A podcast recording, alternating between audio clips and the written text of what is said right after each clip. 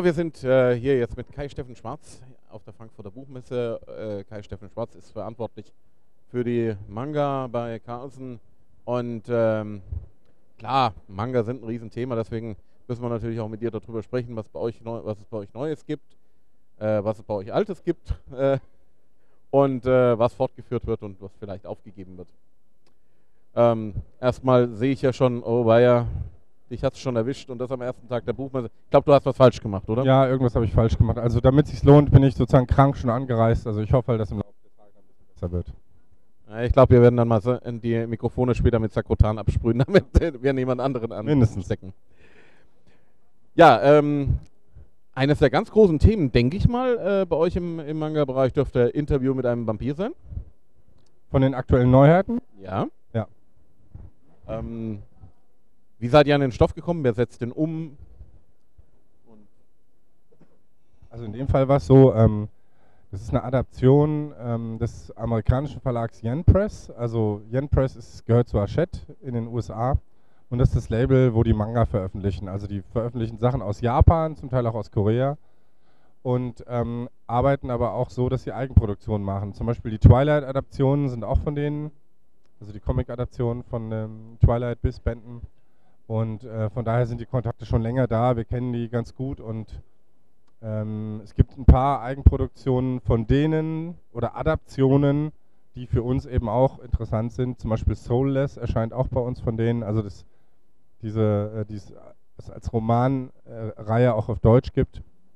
Und äh, bei Interview mit einem Vampir oder Interview with a Vampire, Claudia Story, da ist es so, das ist ein abgeschlossener Einzelband und das ist jetzt nicht eins zu eins nur eine Adaption der bekannten Geschichte, sondern von Anne Rice extra so konzipiert, dass quasi aus Sicht von Claudia, also der einen äh, weiblichen Figur, äh, geschildert ist. Also das heißt, wer den Film kennt oder die Romane kennt, der hat natürlich diverse Aha-Effekte, aber es ist nicht eins zu eins genau das gleiche, was man jetzt schon kennt. Mhm. Und wir fanden halt eben die, vor allem auch die grafische Umsetzung extrem spannend also wenn man ehrlich ist, das ist zwar westliche Leserichtung, ein größeres Format, aber wenn man die Zeichnung anguckt, würde ich mal sagen, das ist jetzt auch nicht so weit weg von ja, Kaoriyuki-Sachen, äh, die also Manga-Bereich, die sehr äh, detaillierte Fantasy oder, oder auch sehr düstere Szenarien äh, äh umgesetzt hat.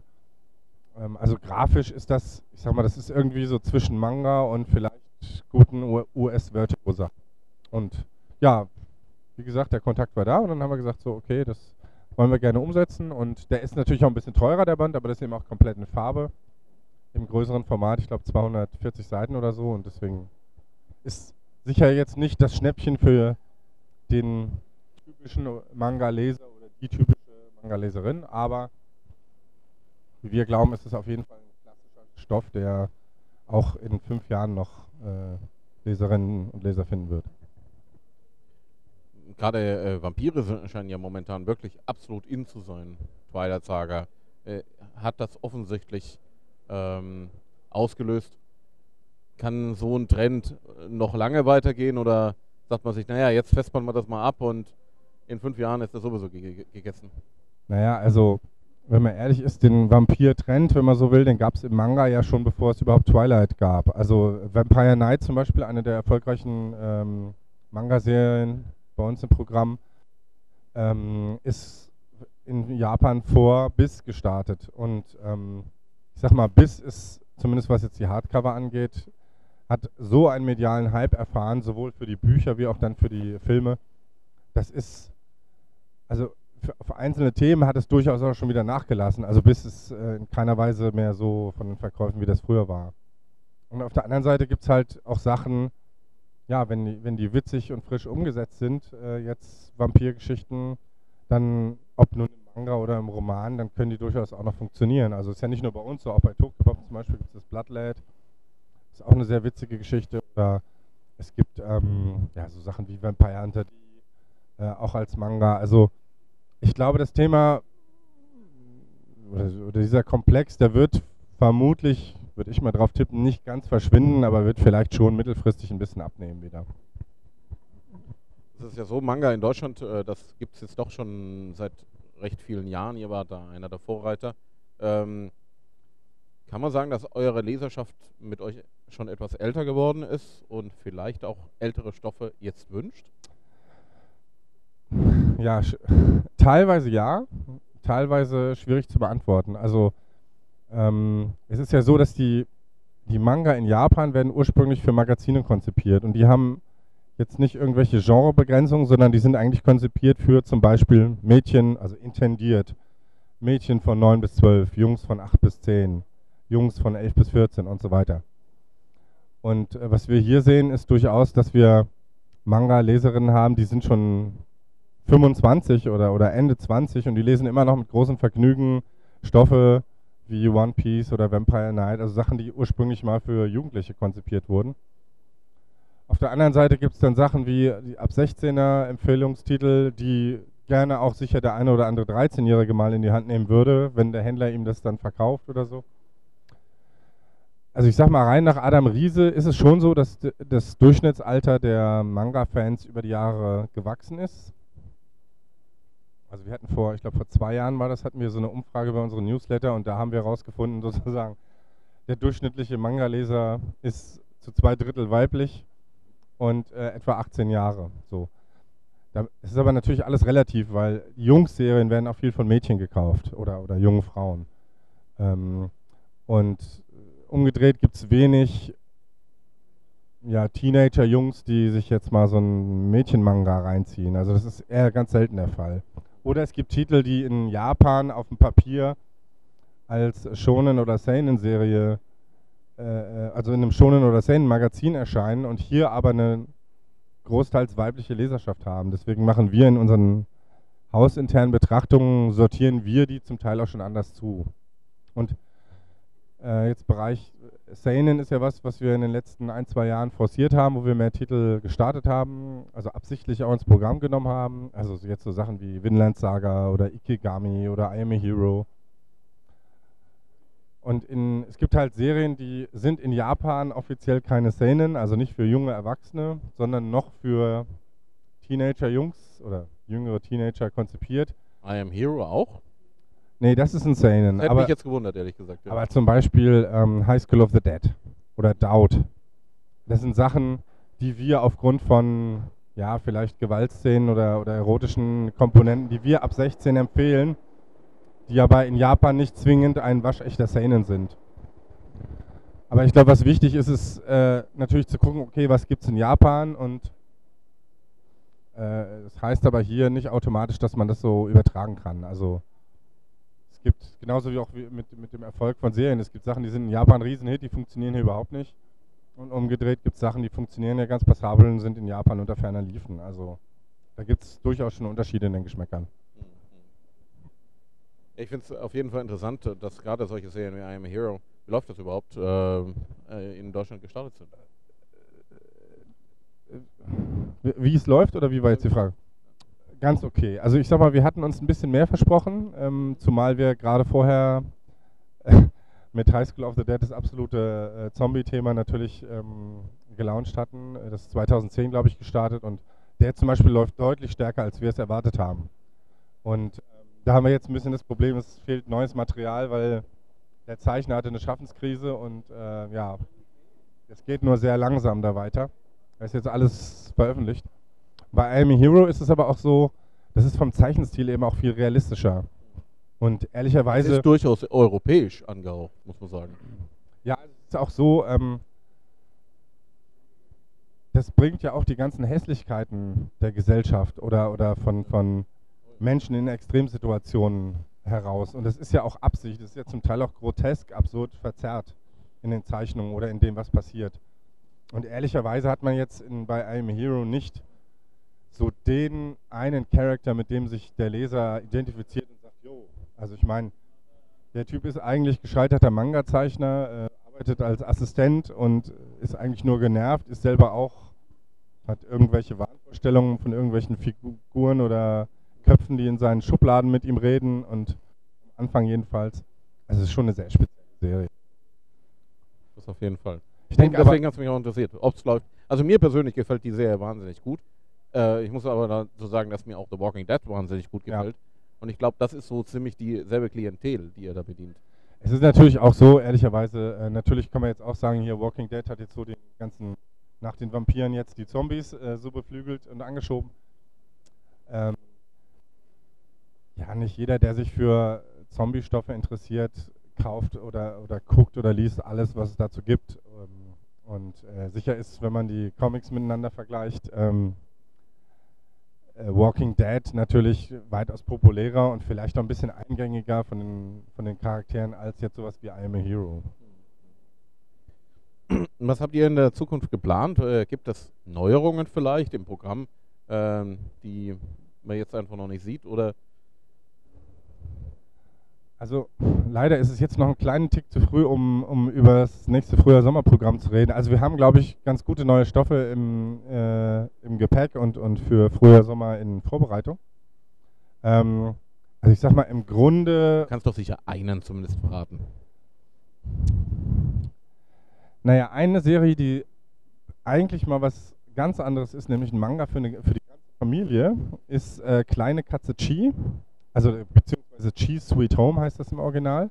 Das ist ein farbiger Manga mit kurzen Episoden um eine Katze, die, also eine recht süße Katze, die ihre Katzenfamilie verliert und die dann bei Menschen aufwächst. Und das gibt es auch als kurze Animationsepisoden und ist in Frankreich zum Beispiel auch mit sehr großem Erfolg vor ein paar Jahren gestartet. Und das ist was, äh, was jetzt nicht typisch, also was, was sozusagen aus, aus dem Rahmen fällt, weil es ist farbig, es ist es ist sehr süß, sehr niedlich. Es ist wirklich was, was man guten Gewissens jedem ab 8, von 8 bis 80 so ungefähr in die Hand drücken kann. Und ähm, also es gibt ja durchaus mal Manga-Serien, wo vielleicht der ein oder andere Elternteil sagt, hm, weiß ich nicht, gucke ich lieber nochmal, ist das gut für meinen Achtjährigen? Ähm, nein, aber das ist wirklich eine ganz, ganz äh, tolle Serie und die startet im nächsten Sommer. Und ähm, das, da bin ich mal sehr gespannt. Also ist zum Teil, glaube ich, auch schon bekannt bei einigen Manga-Fans und äh, auch so über die Animation so ein bisschen. Und äh, soweit ich weiß, sind die ähm, TV- und Merchandise-Rechte auch noch, äh, nach Europa verkauft. Allerdings jetzt noch nicht zwingend an irgendwelche deutschen Partner, aber wenn man jetzt äh, auf bestimmten Webshops einfach schaut, da gibt es schon diverse Sachen als Merchandise. Also das ist eine, glaube ich, tolle Serie, die vielen gefallen wird. Wenigstens dann auch mal etwas, was, was wirklich auf einem echten Charakter beruht und nicht irgendwas in Richtung Pokémon. Das, ist, das freut mich natürlich auch. Also ich bin ganz ehrlich, ich, ich bin kein Fan von Pokémon.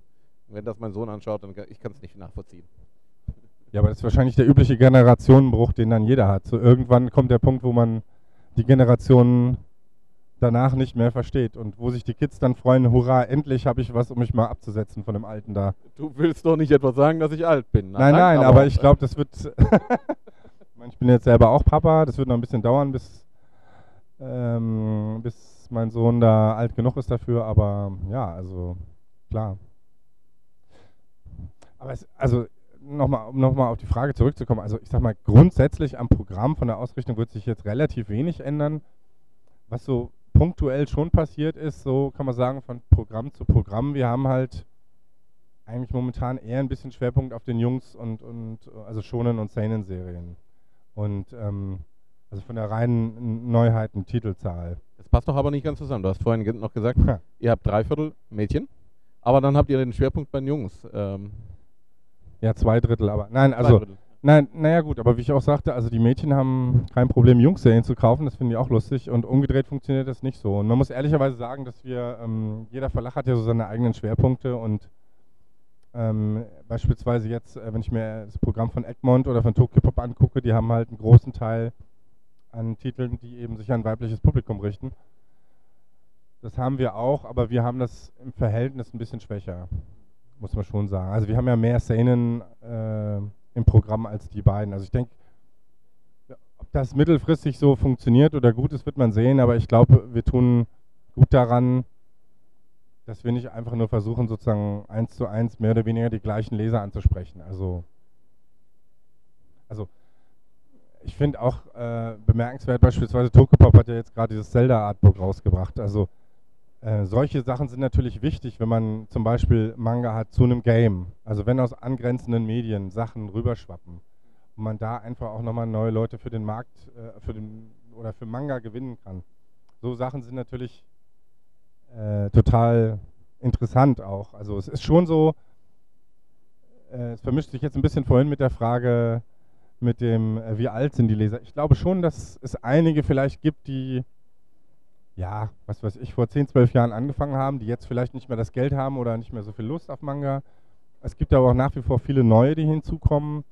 Und ähm, also der Manga-Bereich ist sehr vital. Also wir haben jetzt seit drei Jahren in Reihen, also drei Jahre am Stück knapp 10% äh, Umsatzzuwachs im Markt. Hat natürlich auch mit mehr Neuheiten zu tun, weil ein Verlag wie Kase dazugekommen ist oder so.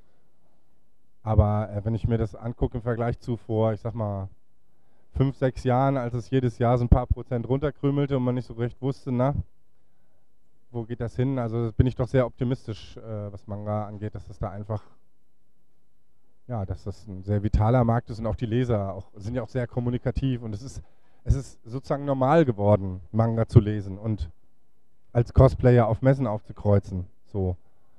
Ein, einfach auch normaler als Comics zu lesen, denn äh, wenn man sich den normalen Comicmarkt anschaut, dann ist es ja schon eher so, dass das ältere Leser sind, äh, zu einem nicht gerade kleinen Anteil und dass man irgendwo den, die Bedenken hat, naja, so in 20, 30 Jahren sind die dann mal einfach weg, weil sie nicht mehr leben. Ne? Ja gut, ich denke, mittelfristig müssen sowohl die Manga wie auch die, die Comic-Verlage und andere Medien natürlich auch, aber also das müssen sich natürlich darum kümmern, okay, was machen wir mit dem Lesernachwuchs, was bieten wir für die an? Und ähm, es ist natürlich ein, ein Langstreckenrennen. Und ehrlicherweise, ich meine, ich kann jetzt nett klug scheißern, ich war damals ja noch nicht im Verlag, aber wenn ich mir angucke, in den, in den 90ern haben die größeren Verlage da schon einiges verschlafen. Also äh, Sachen für Jüngere anzubieten. Also momentan scheint es mir auch ein bisschen so, es gibt so die, gerade jetzt so im franco-belgischen oder im US-Comic-Bereich scheint mir so, es gibt so eine feste Klientel, die so bestimmte Titel mag, die ein bestimmtes Geld ausgibt. Ähm, da ist weniger, würde ich sagen, weniger Angebot für neue, jüngere Leser, als es da äh, vielleicht noch vor 10, 12 Jahren gab. Auf der anderen Seite muss man natürlich auch sagen, ähm, ich habe jetzt keine genauen Marktdaten oder Statistiken, aber äh, ich meine, was, was äh, mit den, äh, zum Beispiel DC Relaunch äh, oder also was bei Panini erscheint oder so, ich glaube schon, dass da auch neue, jüngere Leser drauf einsteigen. Also das höre ich zumindest ab und zu auch aus Comic-Shops, dass da auch neues, jüngeres Publikum da rankommt. So. Und ich meine, klar, jetzt am Markt in Stückzahlen werden die jetzt nicht so die große Rolle spielen, aber was ich halt toll finde, zum Beispiel auch ist, ist, diese Initiative von Reprodukt mit den Kindercomics, zum Teil wirklich für Dreijährige oder Vierjährige. Und ähm, das ist auch was, was bei uns die Kollegen im Comic auch gerade so ein bisschen verstärken. Ähm, also jetzt mit so Sachen wie dem, dem Ferdinand, der aus dem äh, Dein Spiegel Jugendmagazin ist, oder ähm, mit diesem Paul, was halt sich so ein bisschen so an, ich sag mal, die wie so ein bisschen modernerer Tim und Struppi ist, so ungefähr. Und ähm, klar ist es so, dass Spiro und Fantasio und Tim und Struppi richten sich eigentlich auch an Kinder und Jugendliche. Aber ähm, ja, das sind dann vielleicht Sachen, die im Idealfall dann von der Elterngeneration an die Kinder und Nichten und, und äh, Neffen weitergegeben werden und die, die es vorher schon gab und die für gut befunden wurden. So. Und das ist zum Beispiel was, was beim Manga eigentlich noch nicht so der Fall ist, weil das eben erst seit 15 Jahren Mainstream ist in Deutschland. Also so diese, dieser komplette Generationszyklus, der ist noch nicht ganz durch. So. Da, da brauchen wir nochmal 15 Jahre auf jeden Fall. ja, mal ja, was aber es ist sehr positiv zu hören, dass auf jeden Fall neue Leser hinzukommen, immer wieder auch äh, junge Leser hinzukommen. Das ist ja das, was so wichtig ist für einen vitalen Markt, dass eben nicht nur Bestand, der Bestand gepflegt wird, sondern dass neue hinzukommen. Ich muss jetzt allerdings auch dazu sagen, ähm, wir haben jetzt nicht so genaue äh, Untersuchungen, wie viel Prozent in welchem Alter, wie, wo dazukommen. Ich meine, es ist schlicht so, dass wir, also ich sag mal, jetzt mit den ganzen Sachen neuen Medien und Web 3.0 und Social Media und hast du nicht gesehen. Ich meine, äh, wann wurde das Comic Forum gestartet? 2000? 2000, ja. ja. Und äh, ab da, gut, wir waren zwischendurch mal auf einer anderen Plattform. Aber ich meine, also wir sind es seit dieser Zeit gewohnt, direkt mit den Lesern äh, zu kommunizieren und die mit uns und ähm, alles, was es jetzt heute noch gibt mit Facebook und mit, mit anderen Plattformen im Netz und so, das wird ja tendenziell auch immer mehr. Und, und worauf wir uns natürlich schon einstellen müssen, ist, äh, die junge Generation von heute, also sprich die, ja, ich weiß nicht, 10-, 12-Jährigen aufwärts von heute, ähm, die kennen keine Welt ohne Internet, die kennen keine Welt ohne Handys und so weiter und so weiter. Und für die ist es ganz normal, je, je nachdem natürlich, was sie von Eltern vielleicht noch erlaubt oder verboten kriegen, aber für dieses ganz normal, sich im, im Internet zu bewegen oder Sachen zu suchen. Die finden natürlich auch irgendwelche vielleicht illegalen Scanlation-Seiten oder sowas, aber ähm, man muss sich schon darauf einstellen, dass, dass man ja, dass man die wahrscheinlich einfach anders ansprechen muss und, und auch viel aktueller sein muss, also viel näher dran sein muss und eine möglichst ehrliche Kommunikation machen muss. Und also ich meine, mein Lieblings-OP-Beispiel ist immer, ich habe als als Fanboy in den 80ern habe ich Briefe an die Comicverlage geschrieben. Hallo, wann kommt die und die Serie raus und so. Und war dann mordsstolz, wenn zwei, drei Wochen später ähm, von einem Verlag ein Antwortbrief kam. Und heute ist das halt zum Teil so, dann wird die Frage in den Foren am Freitagabend gestellt und spätestens Samstagmittag kommt die Beschwerde, warum es noch nicht beantwortet wurde. Also ja, das ist schon. Auf der anderen Seite ist es auch, auch anstrengend. Es ist anstrengend, muss ja. man sagen. Ja. Aber es ist eben auch so, dass ähm, und da, da, denke ich, unterscheidet sich Manga schon auch von anderen ähm, popkulturellen Feldern. Also die, die, helfen sich auch viel gegenseitig. Also es hat, also ich meine, die ganzen Fans und Cosplayer und alles, die sich auf Messen treffen, äh, auf eine Con fahren, zusammen, die, die, fahren hin, um sich zu treffen, um zu kommunizieren, was sie sonst vielleicht täglich im Netz machen, jetzt können sie sich endlich mal wieder sehen. Also es hat was Vergemeinschaftendes. Und es ist auch so, dass manchmal dann Leute, also Fans, die Bescheid wissen, wenn ein Fan in, in den äh, ja, im, in Forum oder auf Facebook irgendwas fragt äh, zum Programm und ein Fan weiß die Antwort, dass sie zum Teil einfach selber schon die Antworten schreiben. Also da ist eine sehr große Hilfsbereitschaft auch. Und das ist natürlich überhaupt nicht vergleichbar mit, ja, mit dem, was man vielleicht vor 15, 20 Jahren hatte, wo man sagt hat, wow, es kommen jetzt mal wieder ein paar Alben raus und so. Ja, ganz klar. Aber wenn wir schon bei der digitalen Welt sind, wie schaut es denn aus mit den digitalen Manga? Äh, die Entwicklung ist jetzt sehr, sehr langsam dahingehend. Äh, wird da jetzt in, der in nächster Zeit auch bei euch mehr forciert?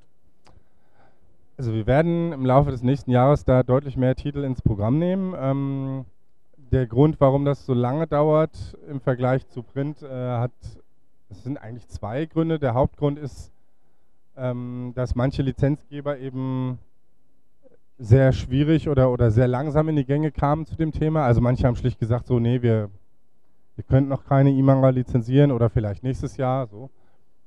Und das andere ist, äh, ja, die Verkäufe sind natürlich bisher auch jetzt nicht so riesig. Also muss man schon sagen, die sind zum Teil einfach sehr niedrig, hat aber natürlich auch damit zu tun, dass ein Großteil der Titel erstmal Backlist-Aufarbeitung ist. Also ich denke mal, wenn man jetzt eine eine Leserschaft hat, die sowieso zu wenig Geld hat und eh nicht all das kaufen kann, was sie gerne lesen möchte, ähm, die wird sich das nicht das, was sie als Buch hat, nochmal in digital kaufen. So, also wo wir jetzt aktuell gerade sind oder auch stärker hinwollen, ist, dass wir die, die Titel oder die Serien, wo wir die E-Manga-Rechte haben, dass wir die möglichst gleichzeitig rausbringen und eben dann im Verlauf des nächsten Jahres ähm, einfach noch von mehr Lizenzgebern Titel dazukommen werden.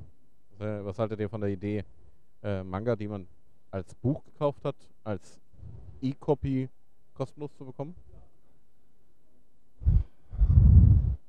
Naja, wir haben sowas ähm, punktuell im, im, Jugendbuchbereich und im Comic gemacht, dass man den E-Comic, in dem Fall was der, was kostete ein Jack, da gab es den dann gratis dazu, wenn man das Buch gekauft hat. Ich denke, das muss man sich im Einzelfall anschauen. Also es gibt solche und solche Beispiele. Es muss halt der Lizenzgeber müsste mitmachen. Also wenn es ein japanischer Titel ist. Bei den Deutschen sind wir natürlich ein bisschen freier vielleicht, aber vieles ist ja eh auf die eine oder andere weniger legale Weise im Netz verfügbar. Ähm, ja, da muss man einfach gucken. Also was, was wir jetzt machen werden, ist, wir werden jetzt zwei Serien starten demnächst, äh, wo wir Chapter-Versionen bringen. Das heißt, wo wir nicht das komplette Buch bringen, sondern eben kapitelweise dann zu einem günstigen Preis, weil... Lass mich kurz raten, bei Mad Dog? Äh, nee, also die würden wir dann auch auf allen Plattformen anbieten. Also Mad Dog äh, sind wir jetzt noch nicht drauf. Ähm, ich weiß jetzt nicht, wie da die Gespräche sind, weil ich das auch jetzt nicht selber, äh, die, diese die vertrieblichen Sachen da nicht mit verantworte. Ich denke halt, was, was es auf jeden Fall braucht, ist, es braucht mehr Plattformen, die solche Sachen anbieten. Also ich weiß ja, Comixology ist irgendwie auch, will auch in Deutschland da machen und es gibt Mad Dog und also wir haben halt als, als Erfahrungswert haben wir das im Kinder- und Jugendbuchbereich auch mit den E-Books. Ähm, es gibt durchaus Titel, wo die E-Book-Verkäufe vielleicht, weiß nicht, durchaus auch mal 10% der Printauflage erreichen. Also es kann schon funktionieren. Und es ist auch so, dass aber ähm, bei Textbüchern, die kann man natürlich auf mehr Readern, auf mehr Plattformen bekommen. Und es gibt dann Titel, die über, ich sag mal, normale Buchhandelsplattformen als E-Book besser laufen als über den auf den üblichen Kanälen Apple und Amazon. Also ich meine, jede Plattform und sei sie noch so groß, hat halt auch nur eine Startseite. Und wenn ich nicht weiß, was ich suche, ja, dann. Aber ich, ich denke halt auf jeden Fall, ähm, das wird mittelfristig sich auch ändern, dass halt äh, die ganze Reader-Hardware-Frage, denke ich, die Geräte werden günstiger, das Umgehen mit diesen Geräten wird normaler werden und ich denke, mittelfristig wird da einfach, wird das normaler werden, werden mehr Leute das äh, so auf den Geräten haben. Das kann aber durchaus auch noch dauern, also es lässt sich schwer vorhersagen. Wobei es ja schon so ist, dass die Leute ne, ganz offensichtlich, also die Leser, danach fragen, denn du hast jetzt ein paar Mal angesprochen, Scanlations, es gibt doch einige Scanlation-Seiten äh, im Netz und es gibt vieles davon dann sogar dann so übersetzt, von, von Fans übersetzt, äh, zu lesen. Ist es dann nicht so, dass dann die Verlage so ein klein wenig die ganze Sache verschlafen haben? Gerade auch im Musikbereich haben wir ja dasselbe. Äh, jetzt haben sie lange verschlafen, dann kam Apple mit iTunes und auf einmal hat es funktioniert. Hm.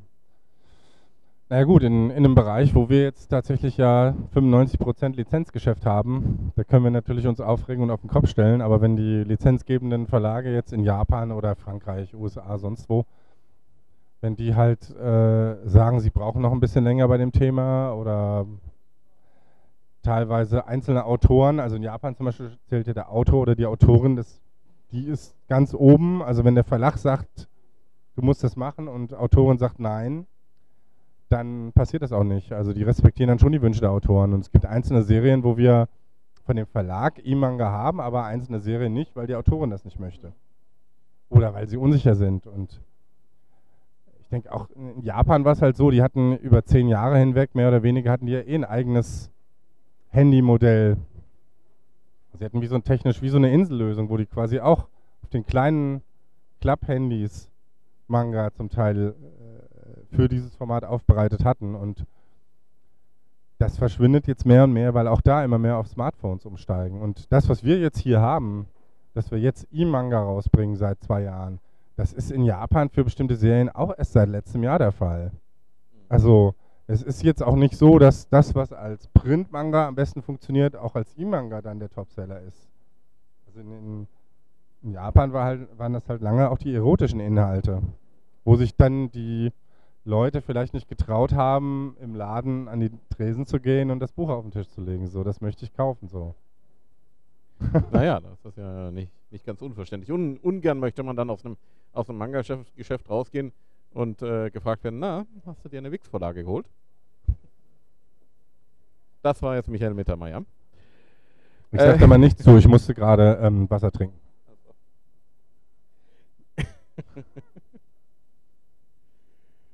Gut, ähm, ja, dann ähm, also wir sind mal gespannt dann aufs nächste Sommerprogramm. Wird ja dann ausführlich diskutiert werden, wie immer. Ne? Es, ich finde es auch immer ganz erstaunlich.